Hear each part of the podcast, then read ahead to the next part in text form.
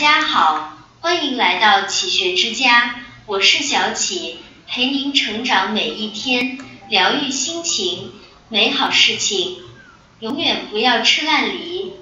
有人买了一箱梨，因为天气太热，梨坏得很快。他怕坏了浪费，所以每天挑几个最差的吃掉，最后却吃了一箱烂梨。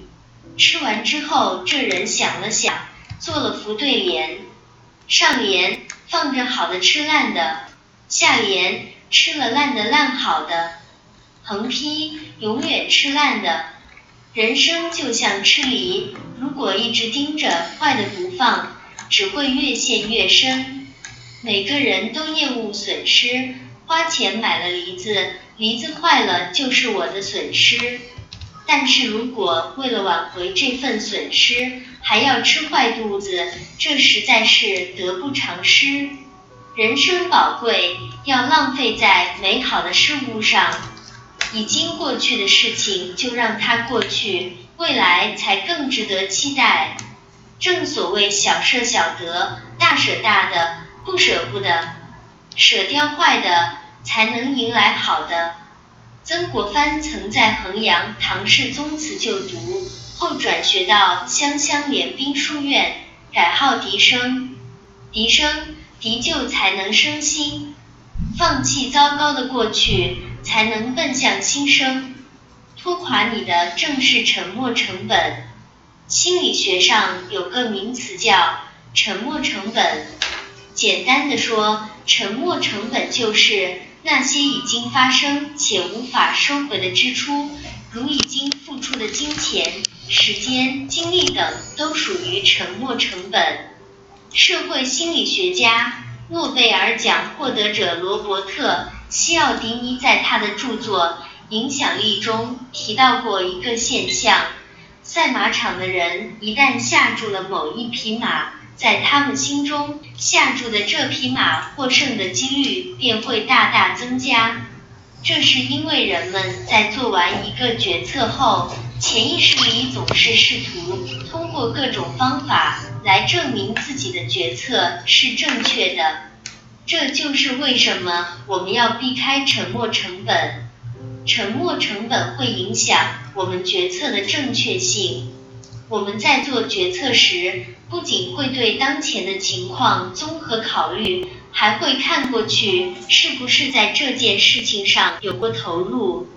我们过去在这件事上有过投入，在做选择时，这些投入就会成为干扰我们的因素。为什么你不愿放弃自己读了一半的书？因为你已经投入了时间。为什么你在遇到自己不喜欢的电影时，不愿立刻离开电影院？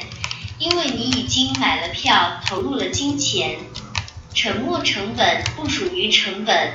经济学对成本定义是放弃了的最大代价，而放弃沉没成本是没有产生代价。你放弃看不喜欢的电影，没有产生代价；你放弃阅读不喜欢的书，也一样没有产生代价。沉没成本本质上就不属于成本，也更不应该对我们现在和将来的决策产生影响。意识到沉没成本后，我们需要解决的就是如何避开沉没成本对我们的影响。懂得止损思维，才能走得更远。有人说，人生中百分之九十的不幸都是因为不甘心。确实如此，太多的人不懂得及时止损，放不下那些人和事，最后让自己身心疲惫。看过一个故事，一位教授拿起一个一个装有水的杯子，问在场听众：“猜猜？”这杯水有多重？大家纷纷回答：五十克、一百克、一百二十五克。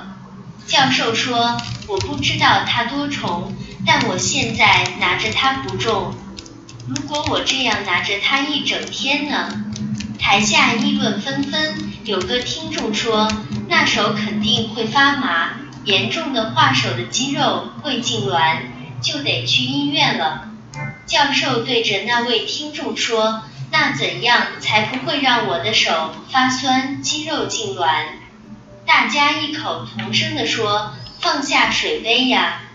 教授点头说：“是的，其实生活中的痛苦有时就像我手中的杯子，我们痛苦几分钟没有关系，但如果长时间的想着它不放，它就可能侵蚀你的心力。”日积月累，你的精神可能就会崩溃，那时你就什么事也干不了了。止损思维令我们画出了一条红线，这条红线让我们无论在一件事情上付出了多少，只要触碰到了这条红线，就需要立刻做出改变。在错误的路上停止就是前进，在错误的事情上。每多一秒都是浪费时间。人之所以会痛苦，就是因为放不下。很喜欢这样一句话：心态的态拆开来就是心大一点。